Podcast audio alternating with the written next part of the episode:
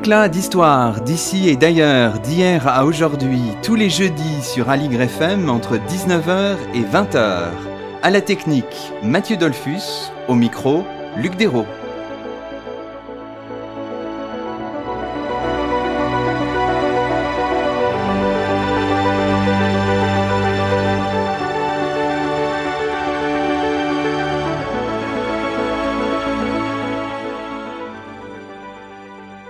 Bonjour à toutes et à tous.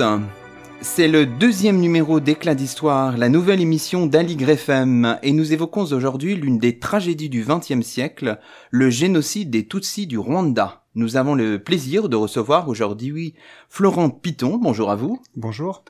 Alors Florent Piton, vous êtes ancien élève de l'école normale supérieure de Lyon, euh, doctorant en histoire à l'université euh, Paris Diderot, rattaché au centre d'études en sciences sociales sur les mondes africains, américains et asiatiques, enseignant à Sciences Po, et vous venez de publier Le génocide des Tutsis du Rwanda aux éditions La Découverte, un livre sur l'extermination de quelques 800 000 à 1 million de Tutsis, et vous avez donné à votre, à votre ouvrage une profondeur historique l'inscrivant dans l'histoire, inscrivant cet événement dans l'histoire du Rwanda depuis la fin du, du 19e siècle.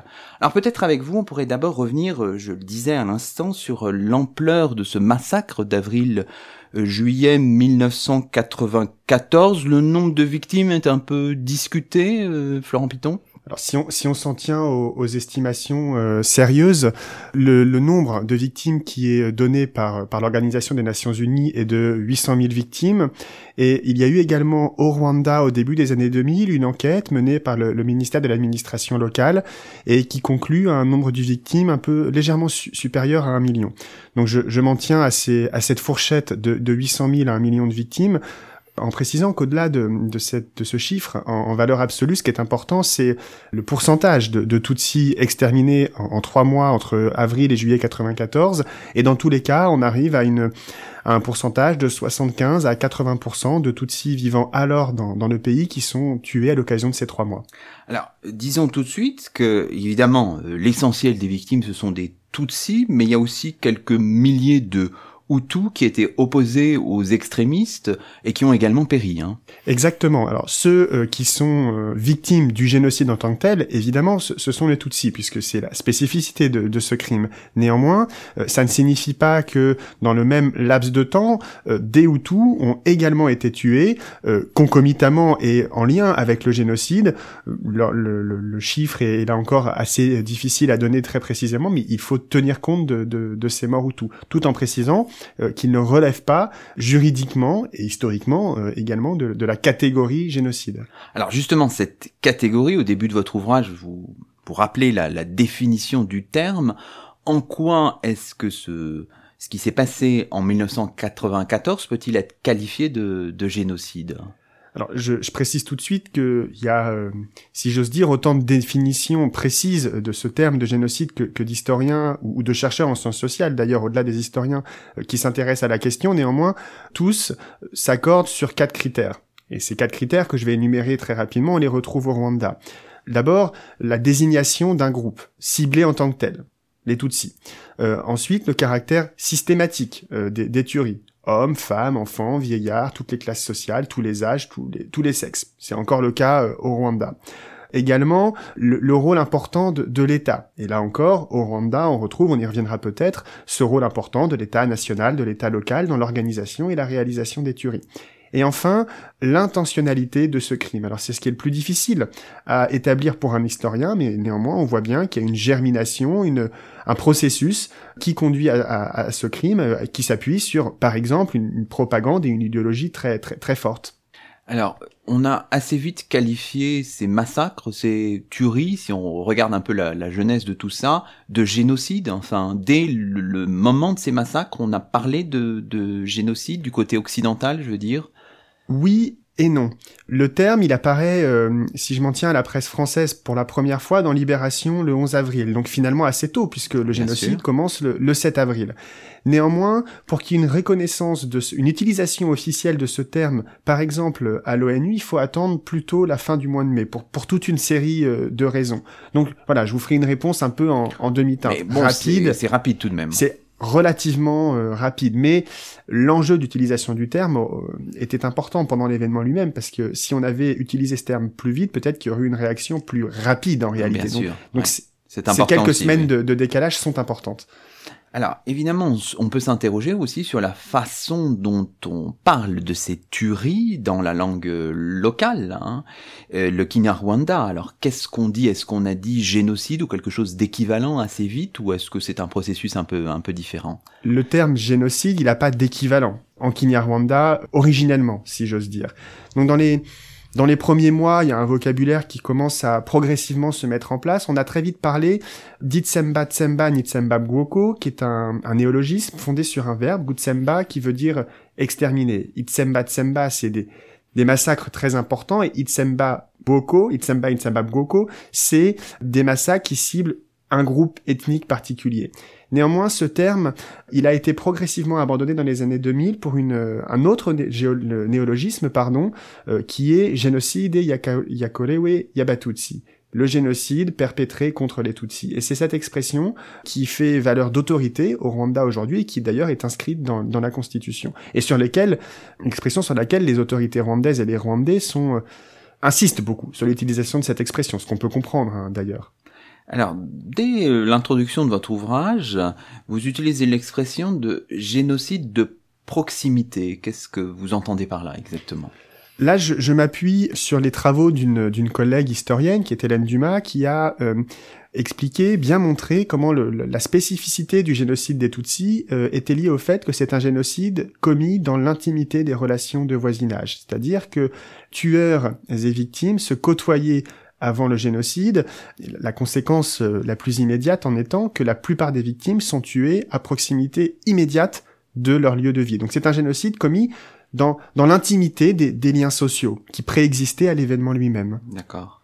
Alors j'imagine quand on étudie un génocide, on a des points de comparaison, donc on mobilise des travaux sur d'autres génocides et en même temps il faut être extrêmement prudent dans le maniement de ces comparaisons. Comment avez-vous travaillé là-dessus euh, Florent Piton? Euh, Évidemment, quand on s'intéresse à cette question, on va lire euh, des travaux, comme vous le dites, sur d'autres génocides du XXe siècle. Je, je, je, maîtrise un peu euh, la, la, bibliographie euh, consacrée à, la Shoah, au, génocide des Arméniens. Euh, tout le travail, en fait, qui n'est pas en réalité celui que je mène moi hein, dans, dans, le détail, c'est de d'établir des, des, points de convergence entre ces génocides du XXe siècle qui existent et en même temps de cerner les spécificités propres à chacun de, de ces génocides. Et, on en, on en, a ici. À la limite, le génocide des Tutsis, à bien des égards, dans ses modalités d'exécution, est sans doute plus proche, et là je suis prudent dans, ce, que je, dans ce que je dis, du génocide des Arméniens que euh, de la Shoah. Mhm. Mais ce sont des, des, pistes qui, qui, restent à creuser, bien évidemment. D'accord. Alors évidemment, quand on parle du génocide du Rwanda, on voit que finalement par rapport à la période actuelle, il y a peu de temps qui s'est euh, écoulé puisqu'on n'est même pas à 25 ans de 25 ans de distance et donc on comprend très bien que les échos du génocide dans les mémoires, dans les têtes euh, sont toujours très présents ainsi, le dimanche 22 avril 2018, ont été découverts quatre charniers datant de 1994. Alors avant que vous, nous donniez quelques précisions sur ces quatre charniers, je vous propose d'écouter un extrait sonore d'Africa News en date du 26 avril 2018 avec la voix d'Emmanuel Ndouwayezu de l'association Ibuka des survivants du génocide. C'est une découverte qui va sans doute réveiller les blessures du passé. Quatre charniers ont été mis à jour dimanche au Rwanda, 24 ans après le génocide. Selon les autorités, ces corps pourraient faire partie de ceux d'un groupe de 3000 personnes tuées après avoir été rassemblées à Roussororo. C'est dans ce petit village situé à la périphérie de la capitale Kigali que les fosses communes ont été découvertes. La première fois que nous avons creusé, l'équipe qui faisait ce travail nous a indiqué qu'ils avaient atteint le fond sans rien trouver. Peut-être qu'ils ont été influencés pour ne pas mettre à jour les corps. Ensuite, nous avons refermé le trou et orienté nos recherches ailleurs sans succès. J'ai donc pris la décision de réouvrir la fosse avec une autre équipe. Ce sont eux qui ont creusé et trouvé les corps. Ils nous ont indiqué que la première équipe n'avait pas été jusqu'au fond. Plus de 350 corps ont déjà été exhumés Ils seront enterrés dans un endroit digne, a indiqué le directeur du mémorial du génocide rwandais Honoré Gatera. Ces nouvelles découvertes viennent alourdir un bilan déjà costaud de 800 000 morts, principalement des Tutsis et des Hutus modérés. C'était un extrait sonore d'Africa News en date du 26 avril 2018. Euh, Alors vous me le disiez à l'occasion de la préparation de cette émission, vous revenez euh, tout récemment d'un séjour au Rwanda et vous avez vu ces, ces charniers de 1994. Effectivement, j'étais au Rwanda pendant pendant le mois de septembre, une, partie du mois de septembre, et j'ai eu l'occasion euh, d'aller sur euh, ce, site dont, parle le reportage dont, vous venez de diffuser un extrait. Et euh, ce qui me paraît intéressant, si j'ose dire, sur ce lieu, c'est qu'il montre d'abord et surtout que la sortie du génocide est un processus qui évidemment n'est pas achevé aujourd'hui. Et on retrouve toujours des corps qu'il faut déterrer, inhumés en euh, dignité, en l'occurrence ici. Alors aujourd'hui, les autorités rwandaises parlent de, de 18 000 morts sur, sur ce site. Mhm.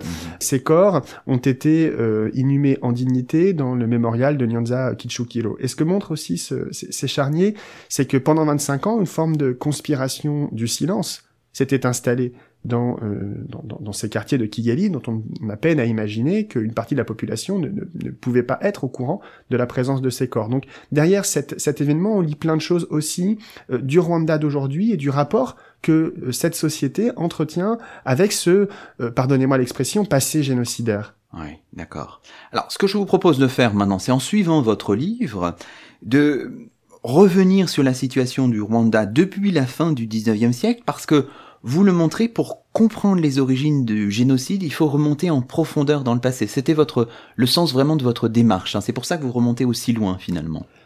Je, pense que tout le travail de l'historien euh, qui s'intéresse euh, au génocide des Tutsis implique de euh, marcher sur une ligne de crête, à la fois de lire l'historicité de cet événement, de l'inscrire dans le temps long, et c'est effectivement ce que, ce que j'essaye de faire dans, dans le livre, et en même temps de ne pas expliquer non plus que le génocide était inscrit irrémédiablement dans l'histoire rwandaise. Donc voilà, ne pas faire de cet événement une forme de réaction spontanée, inédite, inattendue en 94, mais ne pas non plus faire de la téléologie, en gros, ce qui est la, méthode classique de, tout travail historique.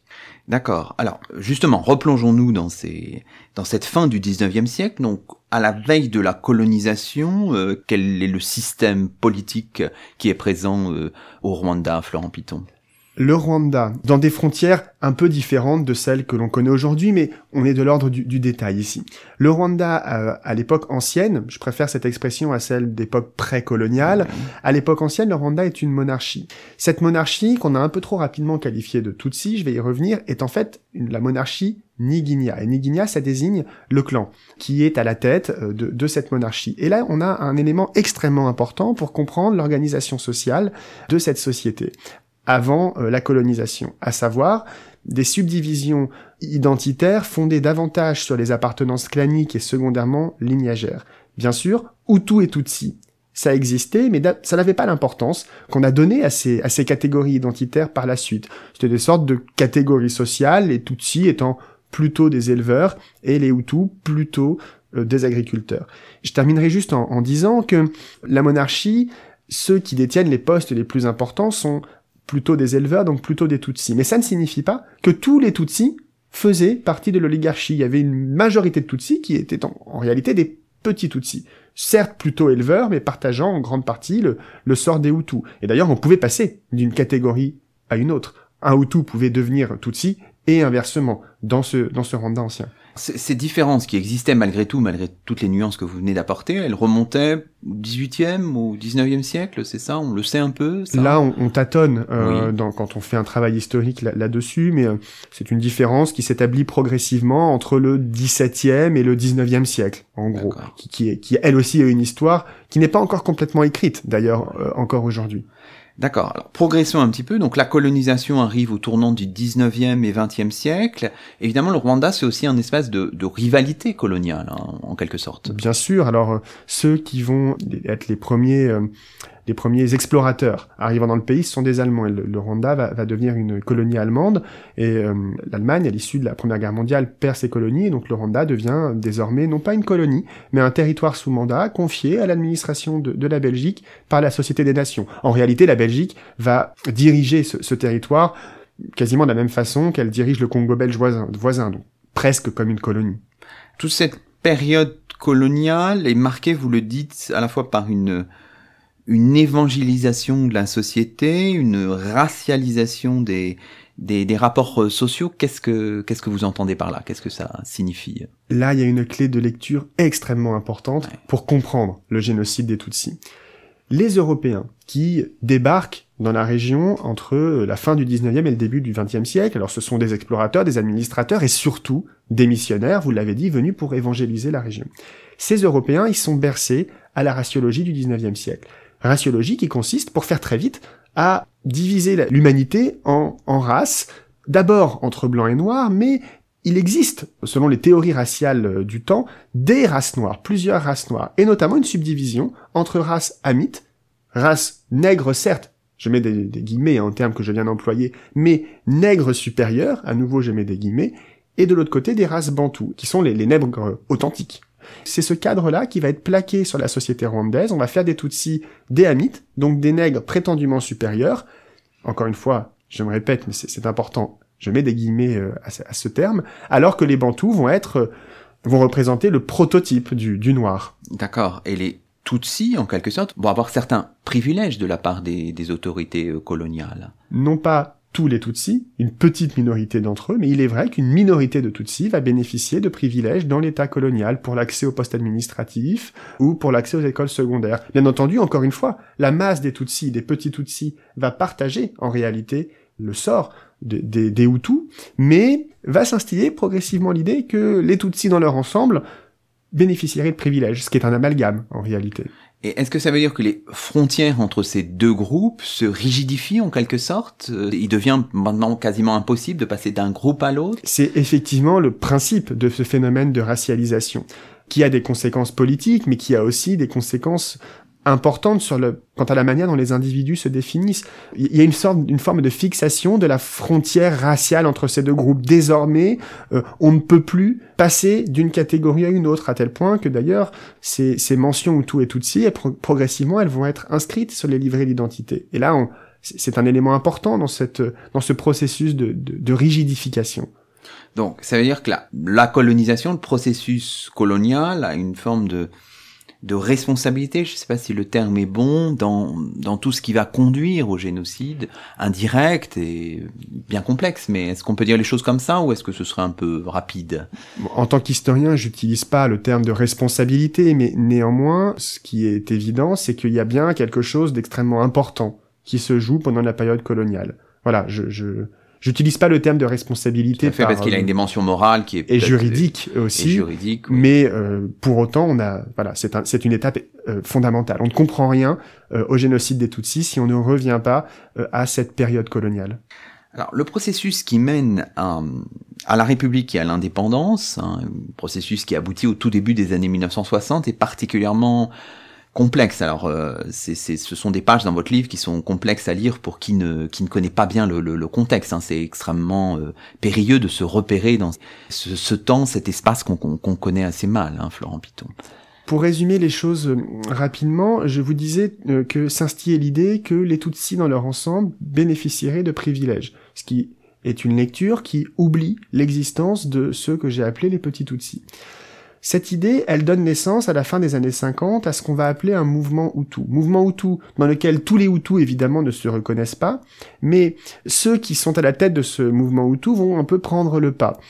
Et ce que professe ce mouvement Hutu naissant à la fin des années 50, c'est que les Tutsis bénéficient de privilèges et qu'il faut mettre un terme à cette domination Tutsi. La priorité étant de lutter contre ce qu'ils appellent le colonialisme Tutsi et non contre la colonisation belge selon un processus que j'ai pas le temps de, décrire ici, ce mouvement Hutu va, va, va être à la tête d'un processus révolutionnaire, d'une révolution qui commence en novembre 1959. Et cette révolution rwandaise, qui en fait est une révolution raciale, puisqu'elle s'inscrit dans l'idéologie raciale que je décrivais tout à l'heure, cette révolution, elle conduit d'abord à la mise en place d'une république, à l'éviction de la, de la, de la majorité, si ce n'est de la totalité des chefs et des sous-chefs euh, Tutsis, mais elle conduit aussi à des violences, de, de premiers pogroms et au départ en exil de dizaines de milliers de Tutsis. On estime qu'ils sont 150 000 réfugiés dans les pays voisins au début des années 60. Donc on a là le premier acte des violences anti-Tutsis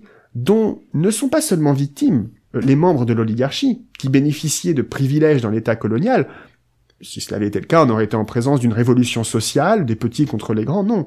Entre 59 et 61, euh, ceux qui sont victimes des troubles révolutionnaires, ce sont les Tutsis dans leur ensemble. Et c'est là qu'il y a une, une confusion. Donc ça veut dire qu'en fait, l'indépendance euh, prolonge cette racialisation qui s'était instituée euh, quelques décennies plus tôt. Elle ne la dépasse pas, au contraire, elle l'amplifie d'une certaine manière.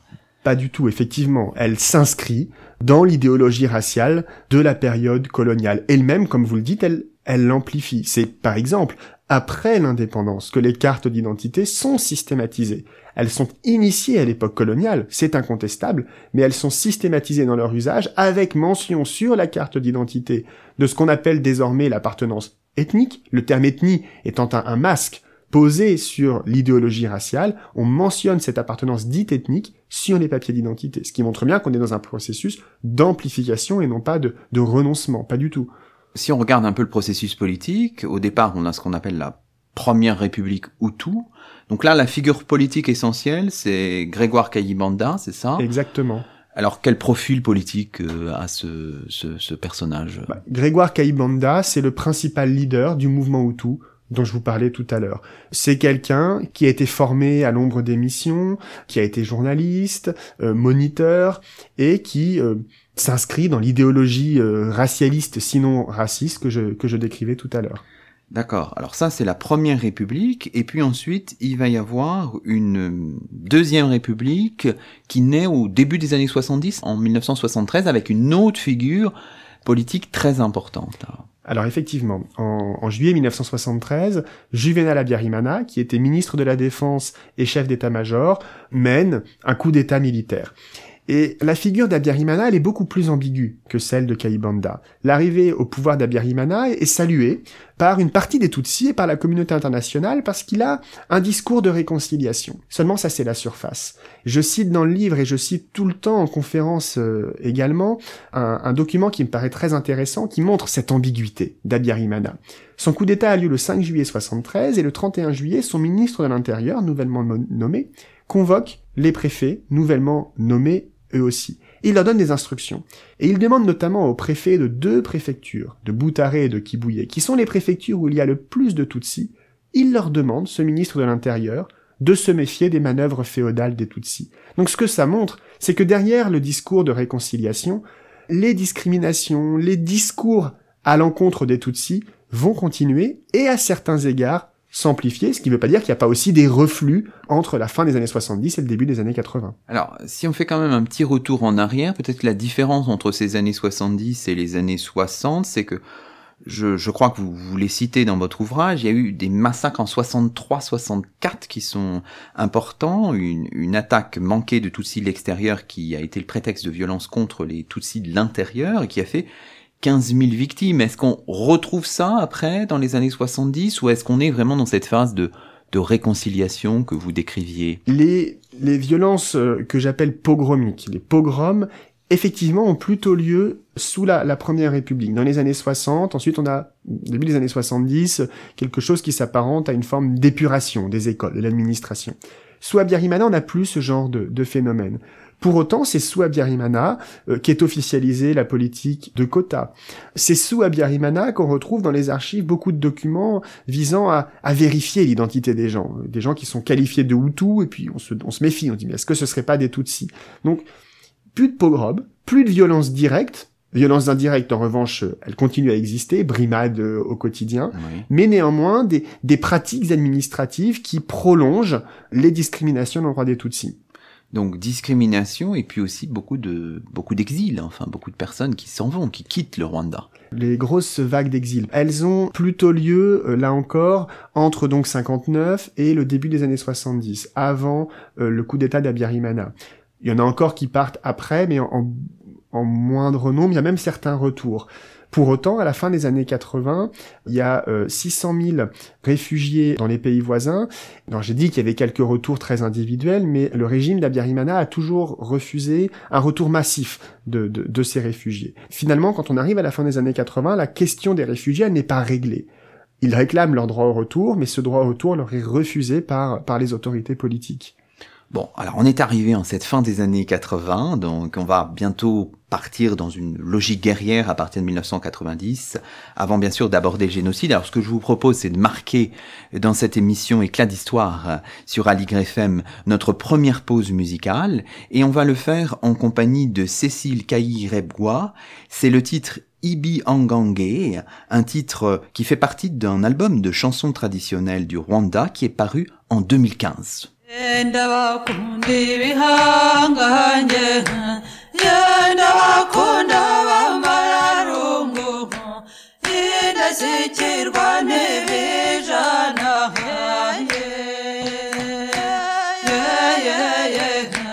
yenda bakunda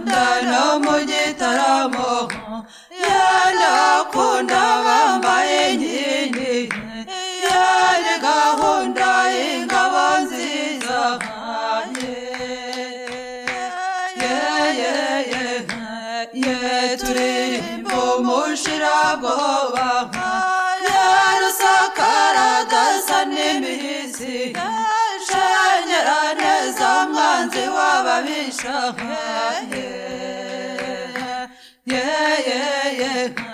shengera ngabo yambaye inkindi yaturirimbi yashinzwe inkiko shengera neza ubwo turugamba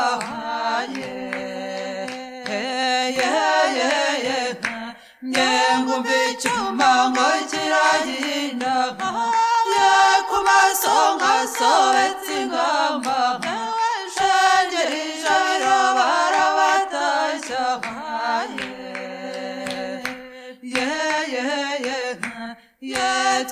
yetwirimbimbambanzambo myambi yakumukondo wayo masonga shangeri nyambi bwicyo y'ingondo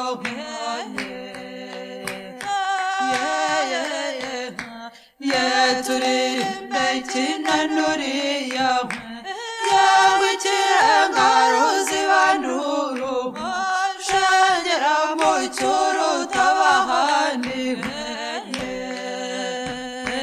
Yeah, yeah, yeah, yeah, yeah. ibihaha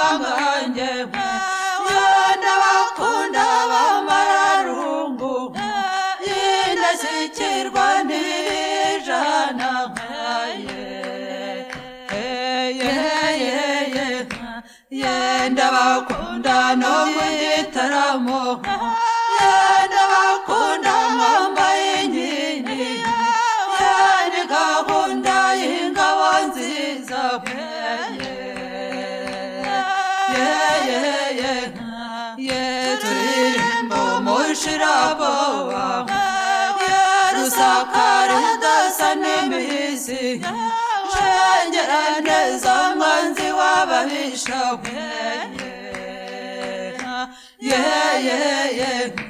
shengera ngabo yambaye inkindi yaturirimbi yashinzwe inkiko shengera neza ubwo turugamba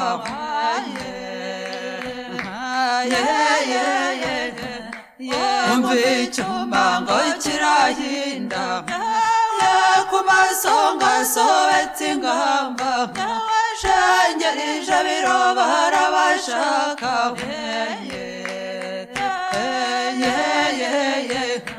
yeturirimbi mbanza mu myambi we. Ku mukondo w'ayo masonga. Shanyari nyambi bw'icyo y'ingondo yeah. Yeah,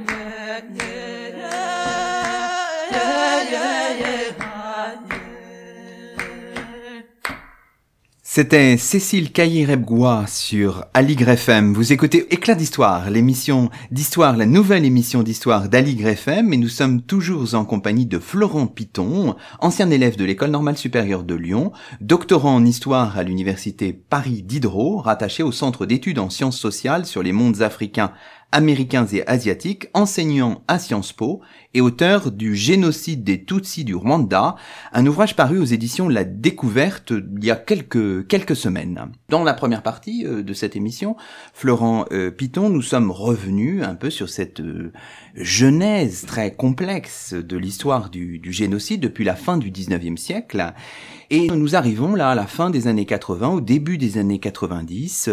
C'est le début d'une autre phase, c'est la guerre à partir de 1990. Alors comment comment l'expliquer, comment le comprendre? Donc on, on, disait tout à l'heure que euh, il y avait euh, il y avait 600 000 euh, à peu près réfugiés dans les pays voisins, réfugiés essentiellement Tutsis mais pas exclusivement qui réclament leur droit au retour. Et à la fin des années 80, une partie de, ces réfugiés installés en Ouganda font le Front patriotique rwandais, le FPR composé en majorité de Tutsis, mais pas exclusivement, c'est important de, de, le souligner. Et ce FPR, là encore, selon un processus progressif, comme tout processus, en vient à la euh, solution armée pour euh, faire valoir ce droit au retour. Ce qui conduit, à partir d'octobre 90, au début de la guerre civile, entre le Front patriotique rwandais et l'armée rwandaise, les forces armées rwandaises. La première incursion militaire, c'est un échec. Néanmoins, une situation de guérilla va s'installer dans les frontières nord du pays pendant trois ans. Cette phase va durer en, effet jusqu'en août 93, c'est-à-dire jusqu'à la signature des accords d'Arusha. Hein, signature des accords d'Arusha qui en réalité ne seront jamais appliqués. Le gouvernement rwandais euh, pas dans sa totalité, aussi une période de multipartisme hein, dans, dans, dans, ce, dans, cette, dans cette période, le, le, parti présidentiel, disons, le clan présidentiel, va refuser la mise en application de ces accords d'Arusha. Alors donc des accords qui ne sont pas mis en œuvre. Le Rwanda du début des années 90, c'est un pays dont le système politique évolue Comment comment qualifier cette évolution euh, du tout début des années 90 Alors il y a la guerre, bien sûr, on guerre, vient d'en parler, sûr. mais il y a aussi je le disais, le retour du multipartisme. Sous Abiyalimana, depuis 73, on était constitutionnellement dans un régime de parti unique, de droit. Mais là, le contexte du début des années 90 est marqué par les, les transitions démocratiques, ce qu'on a appelé les transitions démocratiques en Afrique. Et le Rwanda n'échappe pas à ce processus c'est un, une nouvelle constitution, euh, est promulguée en juin 91 et euh, conduit à la, à la naissance de nouveaux partis politiques extrêmement variés euh, mm-hmm. par les acteurs qui, qui, qui en font partie et par les idéologies qu'elles professent. Pour autant, progressivement, là encore, et j'insiste sur, sur, cette notion de processus, progressivement, le, champ politique va se réduire, ce qui n'était pas inscrit euh, dès 91, à une opposition entre les partis que l'on va qualifier de modérés. Autant je n'utilise jamais l'expression Hutu modéré, qui ne veut rien dire, mais néanmoins il existe bien une opposition modérée qui, euh, entre autres choses, refuse de faire des Tutsis des boucs émissaires et privilégie euh, un accord politique avec le, FPR, entre autres choses, et un partage plus équitable du pouvoir, donc une opposition modérée et, et une série de partis extrémistes qui refusent tout accord avec le FPR et font des Tutsis leur cible. Et c'est cette opposition, cette opposition, cette frange extrémiste qui va donner naissance à ce qu'on va appeler à partir de fin 93 le Hutu Power, une coalition des partis extrémistes authentiquement racistes, pour le coup.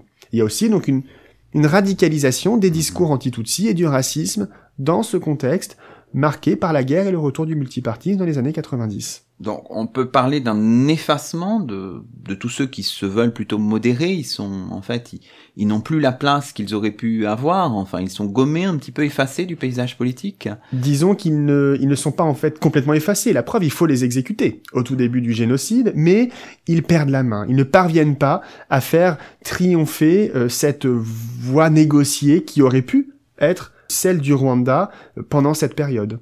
Alors, cette radicalisation, vous le montrez très bien dans votre ouvrage, elle passe aussi, elle se manifeste aussi dans le paysage médiatique. Alors comment, euh, Florent Piton? Qui, dit ouverture démocratique dit aussi ouverture médiatique. Et donc on voit émerger au début des années 90 d'abord des titres de presse, le plus connu étant le journal euh, Kangoura, et en, en 93 également une radio, la radio-télévision libre d'Émile Collines, plus connue par son acronyme la RTLM. Parmi ces euh, nouveaux titres de presse et cette nouvelle radio, des, des voix extrémistes se font entendre. Et donc on a une nouvelle caisse de résonance donnée euh, aux discours les, les, les, plus extrémistes. Kangoura et la RTLM en étant les exemples les, plus connus. Là encore, il existe aussi hein, une presse modérée euh, qui, qui, qu'il faut tenir, dont il faut tenir compte. Alors, c'est important, ces, ces nouvelles euh, ouvertures médiatiques aux discours les plus extrémistes. Pourtant, pour autant, il faut pas non plus avoir une vision trop mécanistes de, de, leur rôle. Ils ont un rôle essentiel, mais tout le monde ne lisait pas la presse et tout le monde n'écoutait pas la radio. Je pense que ces discours, ils se diffusent aussi sur le mode du, du oui-dire. Quelqu'un qui n'écoutait pas la RTLM savait ce qu'on disait sur la RTLM parce qu'on en parlait au cabaret, parce qu'on en parlait sur le marché. Voilà. Il reste encore à, à mener des travaux sur la diffusion de ces discours médiatiques au-delà de ceux qui y ont un accès, euh, un accès direct. Bon, en tout cas, il y a tout un contexte, mais ce que vous dites, c'est que on n'allait pas nécessairement au génocide. D'autres issues auraient été possibles. Là encore, il faut toujours se garder de, de, toute forme de téléologie, en quelque sorte. Bien entendu, et j'espère que c'est ce que je parviens à faire dans, le livre, de montrer que la, voie du génocide finit par, par s'imposer, mais d'autres voies auraient, auraient été possibles. Et c'est c'est pour ça qu'il me paraissait particulièrement important de, consacrer des pages peut-être arides mais euh, essentielles à cette question des partis politiques des années 90. Parce que c'est justement par ces pages-là qu'on comprend que des acteurs politiques défendaient une autre solution que celle de l'extermination des Tutsis. Et ces voix-là, il faut en tenir compte, ne serait-ce que parce que ces acteurs politiques-là, dans l'extrême majorité euh, des cas, ils sont morts au début du génocide. Le point de départ de ce processus génocidaire, je ne sais pas exactement comment l'appeler, c'est l'attentat du 6 avril 1994. Est-ce qu'on peut qualifier ça de point de départ? Moi, je le qualifie d'événement déclencheur. L'expression point de départ, elle me, elle me convient aussi. Il faut nous dire un mot de cet attentat. De quoi s'agit-il exactement Alors, le, le soir du, du, 6 avril, le président de la République, euh, Juvenal Abiyarimana, euh, au, au moment d'atterrir euh, sur l'aéroport de, de, Kigali, son avion est, est abattu les auteurs de, cet attentat, aujourd'hui, on n'est pas encore tout à fait en mesure de, les identifier. Évidemment, sur le plan judiciaire, comme sur le plan historique, moi j'aimerais bien euh, savoir, mais c'est pas une question essentielle. Ce qui explique le génocide, c'est sûrement pas la mort d'Abiyarimana au soir du 6 avril, c'est tout ce dont on a parlé depuis le début de cette émission. C'est le racisme, c'est le feuilletage de, de violence. Tous ces auteurs, tous ces individus, souvent proches en réalité de, de, du régime, euh, du, du, gouvernement génocidaire hein, et, et, des miliciens, qui font de l'attentat l'alpha et l'oméga du génocide, c'est une façon pour eux de jeter un écran de fumée et d'oublier tout le passé dont, dont, dont j'ai parlé jusqu'alors. Donc c'est important, l'attentat du 6 avril, seulement parce que c'est l'événement déclencheur. C'est ce qui permet la bascule. Mais ça n'explique rien en soi. Toujours est-il que le, la force politique euh, qui est mise en cause, c'est, bien sûr le Front euh, patriotique rwandais, hein, le FPR, c'est ça Eh bien justement, il y a parmi les thèses les, les, les, les sérieuses euh, relatives aux, aux, auteurs de l'attentat, il y a effectivement cette hypothèse que ce serait le Front patriotique rwandais, et une autre hypothèse que ce serait des, des extrémistes au sein de l'armée euh, qui, euh, constatant qu'Abiyarimana était peut-être en train de lâcher du lest, s'en, s'en débarrassent.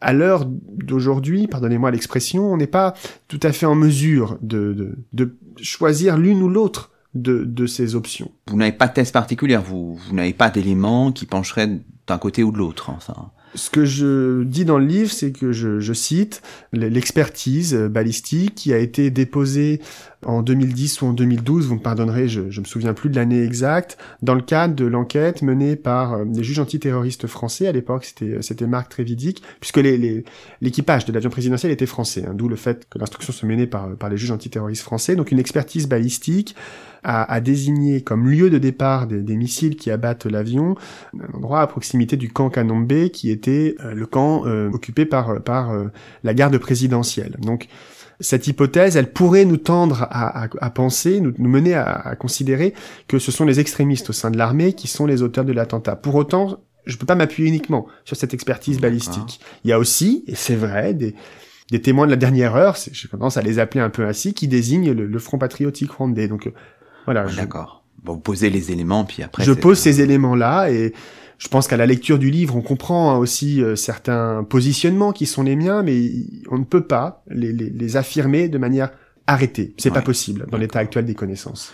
Toujours est-il que cet attentat déclenche une forme de, de, de purge politique. Des figures de, de l'opposition sont, sont tuées et, et des massacres de Tutsis commencent dès le 7 avril, en fait. hein. Euh, certains, certains auteurs, contre lesquels je m'inscris en faux, expliquent que le génocide commence le, le 12 avril et qu'auparavant on est plus dans un, processus de clarification politique. Alors ce qui est vrai, c'est que à partir du, soir du 6 avril et dans, la nuit et le, lendemain, l'élimination, l'opposition politique modérée est quasi systématiquement éliminée. C'est le cas par exemple de la première ministre modérée, Agathe Oulingui-Imana, qui est une Hutu, hein, qui est tuée au matin du, du 7 avril.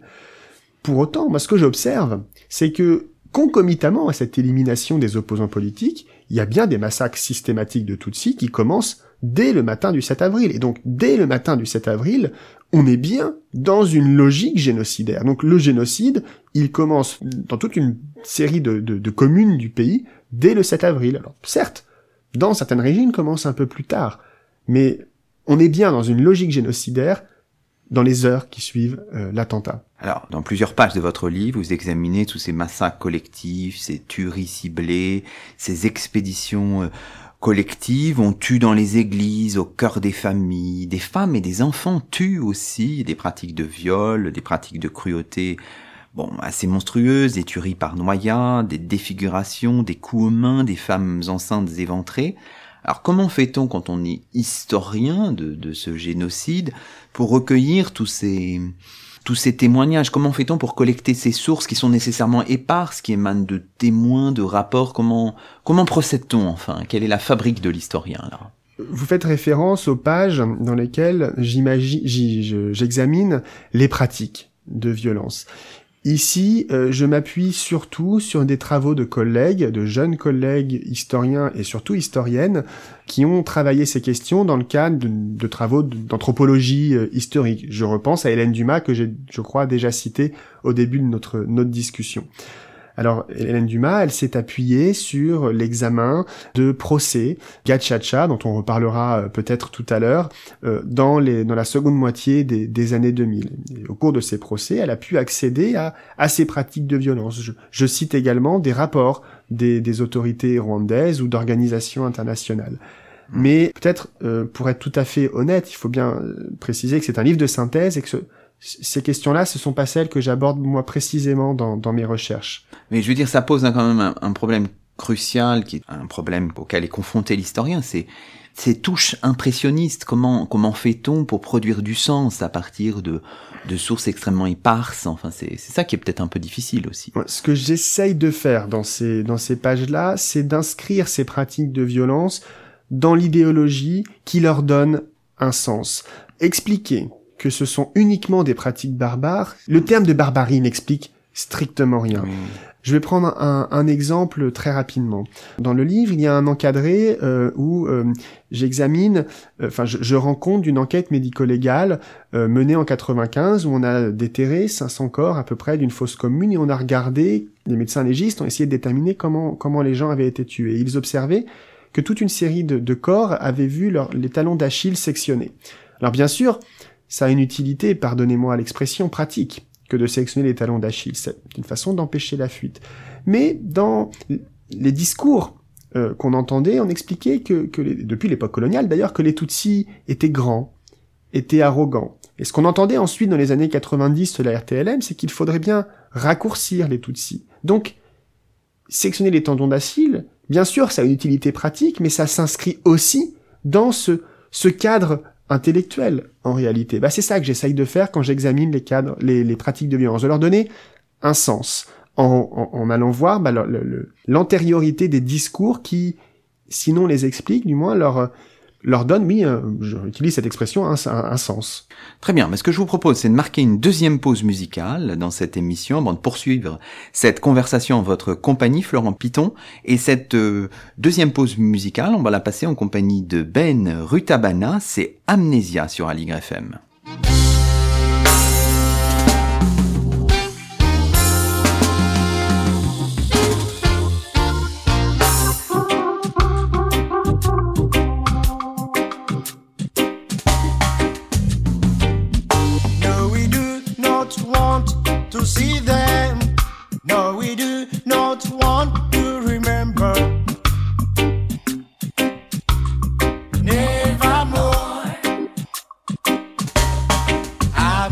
Indonesia. When they came from the north and the east, and they built houses and schools, gave us a stake in our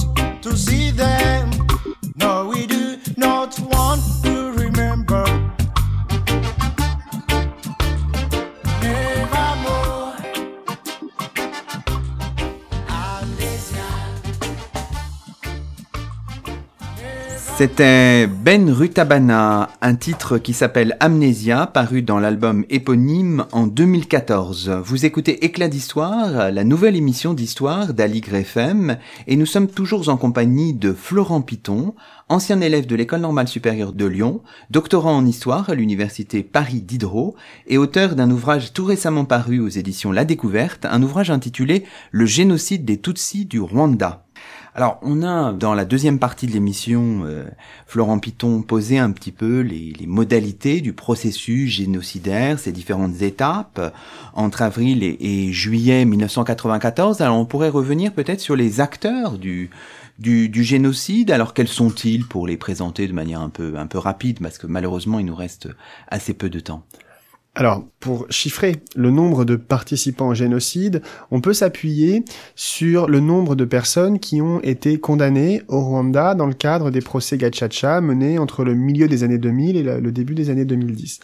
Les statistiques à notre disposition euh, sont pas euh, encore totalement établies, mais grosso modo, on estime que 800 000 à 900 000 personnes ont été euh, condamnées sur un pays qui faisait 7 millions d'habitants. Pour autant, il faut tout de suite préciser que la majorité, à peu près les deux tiers de ces condamnations, concernent des crimes de pillage, qui font partie du génocide, puisqu'en pillant, il s'agit de poursuivre le processus d'extermination en faisant disparaître aussi ce qui rappelle l'ancienne présence des Tutsis. C'est pas uniquement une opportunité économique que de piller. Voilà, pour le, pour le chiffrage général, on, ce que, l'on peut dire. Ensuite, le profil de ces euh, participants au génocide, il est évidemment extrêmement varié. Extrêmement varié. Alors, on peut peut-être citer différents acteurs euh, qui sont impliqués en fait dans ce dans ce génocide, euh, Florent Piton. Le premier rôle, si, si j'ose dire, c'est celui de, de l'État à tous les à tous les niveaux, l'État national, le gouvernement intérimaire nommé après la mort du président de la République, euh, l'État local, les bourgmestres, les conseillers communaux, les conseillers euh, de secteur, également l'armée, à Kigali et euh, dans, les régions du pays, tout ce qui concerne l'institution étatique. Ensuite, il faut mentionner les miliciens. Des milices ont été créées à partir des années euh, début des années 90 au sein des partis et ces milices vont avoir un rôle déterminant euh, dans, dans l'organisation du génocide. Et enfin, la masse des participants, ce sont des civils, Ouais. euh, des hommes, pas forcément jeunes, contrairement à un présupposé euh, tenace. Des pères de famille participent, des femmes aussi, même si la, la participation féminine, elle n'est pas tout à fait du même ordre que, que la participation masculine. En réalité, on retrouve presque toutes les, les couches de la population parmi les acteurs du, du génocide, y compris certains enfants d'ailleurs. Pas très jeunes, mais à partir de, de 10-12 ans. Alors, si on prend un petit peu de recul, ou si on change d'échelle en tout cas, euh, on s'est longuement interrogé sur le rôle de la France. hein. C'est une question encore extrêmement controversée sur laquelle vous vous revenez dans votre ouvrage. Que, que peut-on dire? Euh, La France, elle a une position tout à fait ambiguë hein, dès le départ finalement. Le problème avec la question française, en fait, il ne commence pas en 94. Ce que je peux dire ici pour faire très vite, c'est que la France, depuis le début des années 90, est un soutien indéfectible au régime de Juvenal Abiyalimana, en dépit de l'ambiguïté de ce régime et des violences anti-Tutsi des années 1990. Entre 90 et 93, pardon, il y a une des opérations militaires qui sont envoyées par la France officiellement pour préparer l'éventuelle évacuation euh, des ressortissants français et européens. En réalité, ces opérations militaires, elles ont euh, servi à appuyer euh, l'armée rwandaise. C'est à peu près clair, on le sait. En 94, il y a d'abord une première opération militaire au, début du mois d'avril, là qui est une opération d'évacuation, et à l'occasion de cette opération d'évacuation, non seulement on refuse d'évacuer euh, les euh, Tutsis qui travaillaient par exemple pour l'ambassade de France, mais à l'inverse, on évacue euh, la famille euh, de la première dame. On évacue euh, certains qui ont un rôle ambigu dans, le génocide. Donc une opération, euh, une évacuation sélective, également des livraisons d'armes soupçonnées pendant cette première opération militaire. Et enfin, à la fin du mois de juin, une seconde opération militaire est envoyée au Rwanda, l'opération turquoise, qui là aussi est profondément ambiguë. ambiguë. Elle est présentée comme une opération humanitaire, si on regarde les moyens déployés et puis la nature des premières actions menées sur le, sol rwandais euh, fin juin, début juillet, elle s'apparente à une forme d'opération militaire déguisée visant euh, à euh, soutenir indirectement un gouvernement qui vient de se rendre coupable de génocide. Alors, il nous reste très peu de temps, donc on peut peut-être le consacrer à ce processus de sortie, en fait, du, génocide, qui est extrêmement complexe, extrêmement long, et le souvenir, on a vu en début d'émission, est toujours, euh, toujours présent. Alors, comment fait-on pour, euh, pour sortir de cette, de ce génocide, Florent Piton? Le dernier chapitre de mon livre, intitulé donc Sortir du génocide, est le plus long. Et je pense que ça montre une chose, c'est que la sortie du génocide, c'est un processus extrêmement long, extrêmement complexe et aujourd'hui encore inachevé. Je ne sais même pas s'il sera achevé un jour d'ailleurs. Ce processus, il engage toute une série de, de secteurs. La justice, les politiques mémorielles, les politiques de réconciliation. Je m'en tiendrai peut-être pour, pour finir en, quelques mots à un, un rapport que, que j'aime à, à citer, qui est, qui est un rapport produit par la Commission nationale unité et réconciliation, qui a été créée en 99 sur le modèle sud-africain. Et cette Commission nationale unité et réconciliation, en 2010 et en 2015, elle a émis ce qu'elle a appelé un baromètre de la réconciliation, pour mesurer les facultés de résilience j'aime pas beaucoup ce terme d'ailleurs, de la société rwandaise.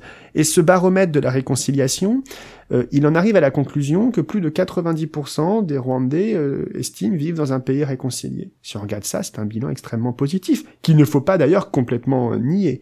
Pour autant, il y a une autre question qui est intéressante, qui est la suivante. On demande à l'échantillon statistique interrogé si les conditions étaient réunies, pensez-vous qu'un autre génocide serait possible? Pensez-vous que certains pourraient commettre à nouveau le génocide? Et que ce soit en 2010 ou en 2015, à peu près 40% des répondants répondent que oui. Voilà, je pense que ça en dit long sur ce processus de sortie du génocide qui est bien sûr, bien sûr, on a fait des progrès, mais il y a encore des progrès à accomplir. C'est un processus encore inachevé aujourd'hui. Bon, bah très bien. Bah, merci beaucoup, euh, Florent Piton.